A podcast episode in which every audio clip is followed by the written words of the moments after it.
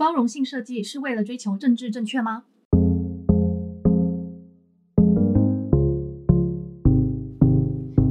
大家好，欢迎来到新一集的 UX 红豆泥，我是主持人山姆。啊，就先闲聊一下，就是现在不是有那个 Podcast 平台，它在怎么讲后台都会提供说多少人看的那些数据嘛？就我发现，其实就是当每次那个数据往上涨的时候，我都会觉得非常的感谢，就是这么。无聊，而且还讲了那么烂的话题，居然还有人愿意听。所以不管是谁，现在听到这一段，我都觉得非常感谢你的收听。对，那今天的主题呢，就是错配，就是 Mismatch 这本书，我要讲的是第二集的内容，算是第二个内容吧。关于这本书的第二集的内容，就是包容性设计是为了追求政治正确吗？上 上，因为这会分两集来说明。这一集呢，我会着重去讨论说，到底，嗯，在平等啊，或者是政治正确的这样一种概念性的方面，到底怎么去看包容性设计这一个主题？那上一集呢，我们从排他性试图去探讨包容性设计是什么，所以这一集我想要来开始谈谈为什么我们需要包容性设计。包容性设计的这个 why 是什么？为什么我们需要嘛？那首先我必须承认说，就是政治正确这个嗯关键字嘛，不是一个很好的标题。而是更像是想要抓住观众目光的一个，嗯，比较偏内容农场的一个关键词吼。但是我会第一时间想到这个标题，也是认为这是一个很直觉的联想。政治正确现在似乎成为某些人眼里的一种贬义词嘛。中文可能会说这些在乎政治正确的人是正义魔人，我也不知道是不是这样去说的吼，就是有这样的一个名词嘛。那英文可能会有个比较精准的说法，就是 SJW（Social Justice Warrior）。政治正确原本是种自我嘲讽的说法。是欧美左翼人士这个圈子里面用来嘲笑那些过于僵化的维护左派政治正统的，就是同样左左派的人。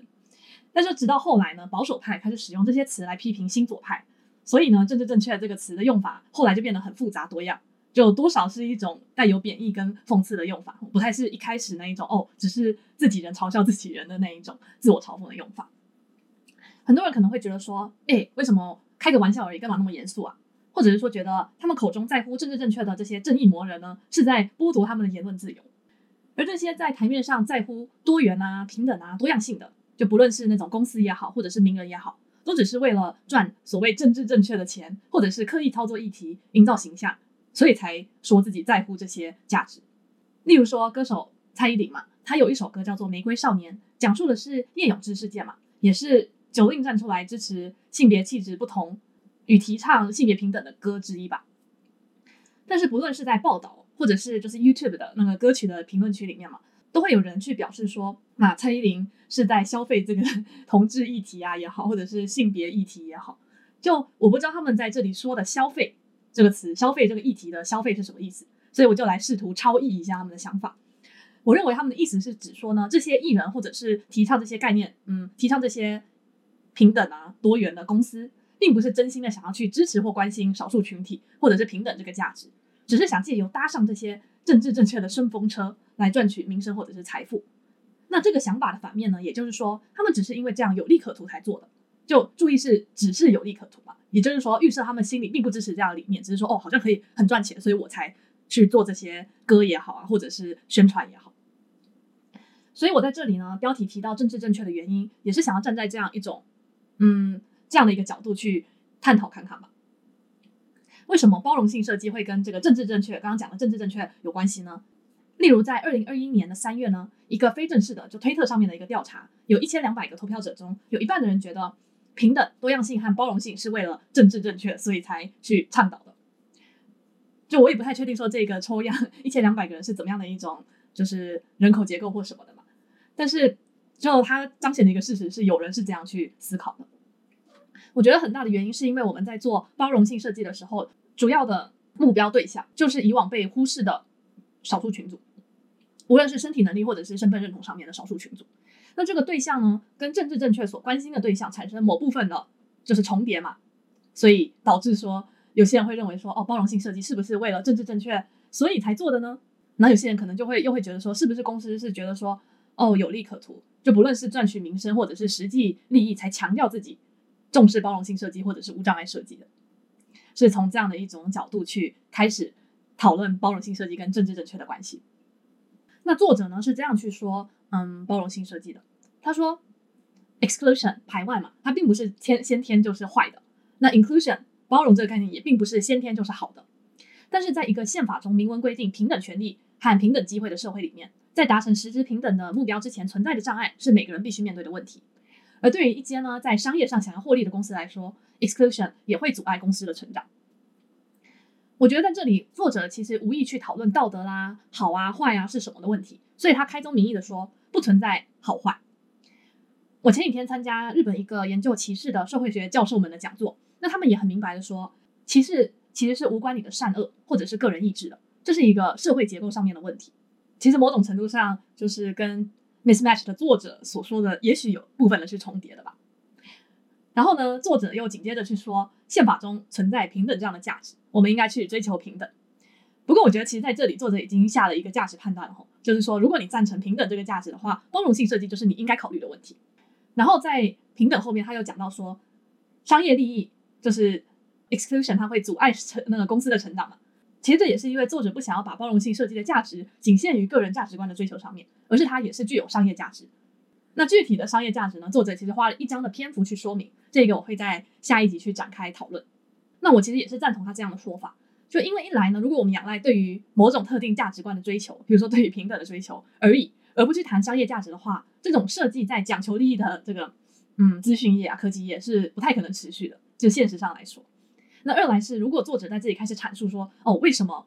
inclusion 包容性是道德上的善啊，或什么的，可能讨论就会从怎么讲，焦点就会从包容性设计本身转移到对于道德的讨论，进而模糊了作者想要真正达成的目标。也就是说，作者其实除了去讨论这个价值观本身的好坏之外，他是想要以就是达成这个 inclusion 为一个目标去做的。所以我认为啊，作者作为一个大公司设计团队的 leader，他很好的掌握这种在公司。这个语境下应该去讨论的事情，或者是说服其他关系人 （stakeholder） 的方法。但是既然他，但是既然他提到了平等这个关键字，我就还是想要从这个角度去阐述我作为个体，就作为一个个人追求包容性设计的原因。所以我作为一个个体，也是一个设计师，包容性设计呢，除了在商业利益上面的嗯这个面向之外呢，对我来说是一个对于平等与反对歧视的追求吧。那这种追求呢，又有消极意义跟积极意义的两个面向。在消极意义上面呢，我不希望因为自己无意识的偏见，然后使自己设计出来的产品或者是解决方案有无意识的排他或者是歧视出现。我在之前的就是集数里面有提到说，我们团队里面有一个推广无障碍设计的同事，他其实原本也只是一个普通的工程师，他也不是设计师，只是在有一次就是 usability test 应用性设计，嗯，应用性测试当中呢，就发现自己做出来的东西啊，就是一个弱势的同事、弱势的使用者没有办法正常的使用，他就觉得天哪，自己想出了。这么好，然后这么天才的一个你知道功能啊或者界面，结果却有人连用都没办法用，所以他就感到大受打击，然后才开始关注无障碍设计的领域，然后到现在就是作为在公司里面推广嗯无障碍设计的一个专家。我觉得设计师，那这里说的设计师呢，不只是就是狭义定义上面这种职业上的设计师，而是试图解决复杂问题的这些所有人，包含开发人员等等嘛，都是喜欢解决复杂问题的人。那也因为如此呢，我们都是抱持着说希望自己想出来的方法能够帮助到使用者的这样的一个心情来解决这些问题的吧。但是呢，看到比如说易用性测试啊，或者是现实世界中自己想出来的这些解决方案，却因为自己这些无意识的偏见，而让一些我们根本就没有想要排除的使用者感受到自己不属于这个产品，然后甚至是不被这个社会所接纳的这样的一个感觉。我作为设计师，一想到这一点就觉得。就是感性上是挺难过的吧，然后也觉得这其实是一种思考不周，就是在一开始设计的时候没有思考全面所导致的问题。那积极意义上面呢，我也希望自己做出来的产品能够促进社会的平等。设计师如果嗯对于社会未来应该是什么样子有一个更深刻的想法或者是思考的话，然后啊、在这样的思考的基础上，想要为自己的这个目标付诸行动的话，设计我觉得是一个可以实现目标很强大的工具。我在思考的问题就是。有没有可能在一些相对更隐性的层面去解决所谓的歧视的问题？那具体来说呢，就是存在在所谓普通大众之间一些看似就是无伤大雅，但是却能造成就是都说什么雪崩的时候没有一片雪花是无辜的嘛，就是像这样一种能够造成雪崩的雪花一样的日常生活的歧视，我们能不能去想办法去解决它？那为什么会讲到这个呢？这是《善良的歧视主义者》这一本书里面的观点，也就是说人要。不歧视的几率，事实上是趋近于零的。那这也是我亲身经历的感受。那书中是这样说的吼：人与人之间存在权力关系，在社会上也会因为自己所在的位置的不同而拥有不同的特权。那由于拥有财富或者是政治权力的人相对容易显露这些特权，所以当我们提起“特权”这个词的时候，经常会将范围缩窄，套用之父就是一些财阀或者是上位者这样的权利，然后把这些就称为特权。但是实际上呢，特权并不是只有这些人才享有的东西。所谓特权，就这边的特权的英文翻译对应的是 privilege 这个词嘛，指的是被赋予的社会条件有利于自身，然后所以可以用这样的条件享有一切优惠的一种特权吧。那因为一般来说，享受特权大多不是说透过有意识的努力的去获得一些权利，而是本身已经拥有的条件，所以在大多数的情况中不会被察觉。那换句话说呢，特权是拥有者的余裕，这是这本书的作者的说法，拥有者的余裕。因为拥有者根本是处在自己连拥有的事实都意识不到的一种非常自然舒服的一个状态。那对于这一个状态的具体描述呢，我在日本人排外吗这一集，就是从日本嗯从在日外国人的经验谈包容性设计这一集 podcast 里面有讲过，作为外国人在日本感受到这一种被排除的感受。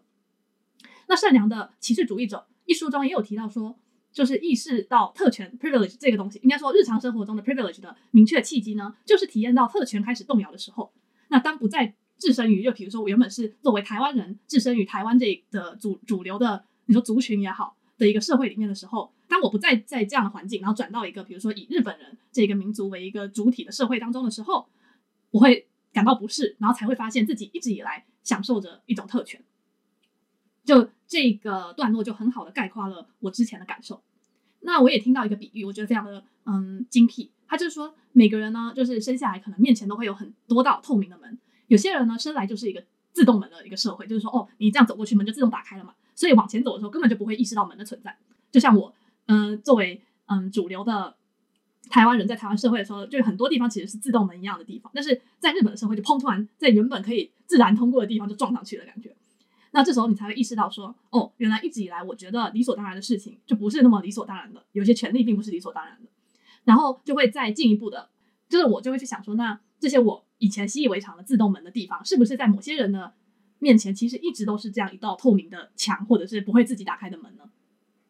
我们设计师是最常把同理心啊，我们要同理使用者这些说法挂在嘴边的人嘛。但是由于我们大部分人其实本身也是有自己的身份认同或者是身心能力的一个基础状态，那当我们恰巧处在一个周遭大多就是周边大多数的人都在相似的情况下，我们。其实是连意识到自己正在使用特权这件事都感受不到的。这其实不是一个谁个人的问题，或者是好或者善恶的一个问题吧。就是我们必须要承认自己的视野是有限的，然后被当被指出这件事情的时候，愿意去正视自己的可能过去的设计也好，或者是想法也好，排除了某些使用者，使某些人感受到自己不属于这个，或者是不存在于这个社会。你可能会想说：天哪，就是不存在于这个社会，就我只是做一个产品而已，有这么严重吗？这是一种道德绑架吗？这样的一种感觉吗？但是这个说法不是我自创的，是一个在嗯，它是一个 TED 演讲，叫做 We should all be feminists，就是我们都应该成为一个女性主义者。嗯，他是呃这个讲者呢，他讲述他作为嗯奈及利亚的一个女性去谈论奈及利亚的女权问题。那其中一段我觉得特别印象深刻，因为讲者是一个生理女性嘛，她就用自己赚的钱呢，在一个餐厅里面，她跟一个男性的朋友一起去餐厅嘛。然后他没有给小费的这个习惯，他就用自己赚的钱给服务生小费的时候，服务生就转头呢向他身边的这个男性朋友说：“谢谢谢谢谢谢先生”这样的感觉。然后那个男性就他男性友人也是一脸疑惑，然后之后才意识到说是因为这个服务生认为说这个讲者他拿出来的小费一定是从这个男性友人赚的，他可能就想说他们可能是夫妻关系或什么的，然后就会觉得说哦女性不会赚钱，所以这个他拿就算是讲者拿出来的小费也是。他身边男性赚的这样的一种潜在的思考逻辑吧。虽然他在理智上认知到说这个服务生并不是有意的要去去贬低他或者是伤害他什么的，但是在情感上他仍然感受到说一种被忽视的感觉，像是自己不存在一样。他在这边用的词是 invisible 嘛，他觉得自己真的是透明的这样的不存在的一个人。他想要去告诉这些忽视他的人说，我跟我身边的这些生理男性一样，都是值得被认可的人类。然后他也说，这些其实都是一些日常的小事情，但就是这些小事情最扎心。就我认为啊，就是因为他这些感受到的忽视，并不是来自于，可能就不是来自于一些明显带有恶意的人，就是所谓这些善良的大众，可能会是你工作上的伙伴啊，超商遇到的店员啊，隔壁住的邻居啊，或者就是我们本人自己也无意识的正在歧视某些人。如果我们能够有意识的去搜寻我们的认知盲点，然后确认是不是说哦，有使用者被我们的偏见排除在外面的时候，其实也是在向这些总是被社会无意识的排除在外的使用者发出一个信号说，说我们看见你，然后认同你和支持你。就例如说，因为我做的是 B to B 的产品嘛，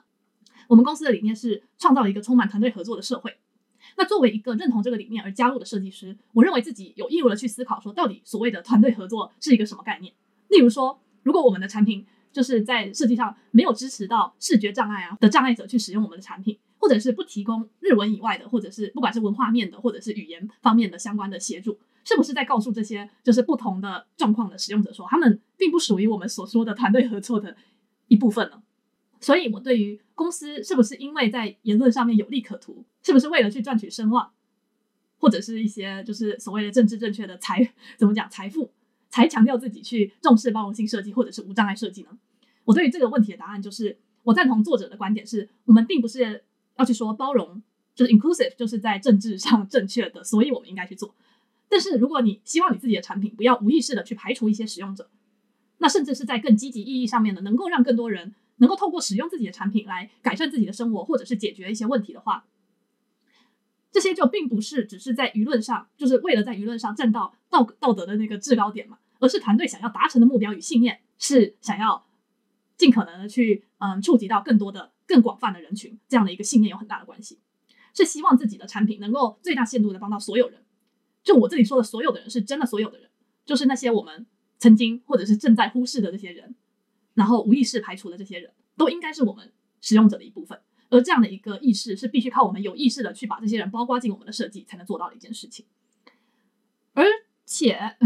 而且呢，作为在商业上想要获利的公司，包容性设计也被证明能够促进创新，然后也能带来公司的利益。所以，关于 inclusion 能够在商业的创新上或者是利益上带来的好处呢，其实作者也花了一章的篇幅去说明，包括举了很多例子。那下一集呢，会针对。这个 inclusion 呢，它跟创新与这些公司利益的关系去嗯展开说明吧。这一集呢，主要讲的就是对于一个概念上面的怎么讲差别的讨论吧。那这一集呢，就先说到这里喽，我们下集再见，拜拜。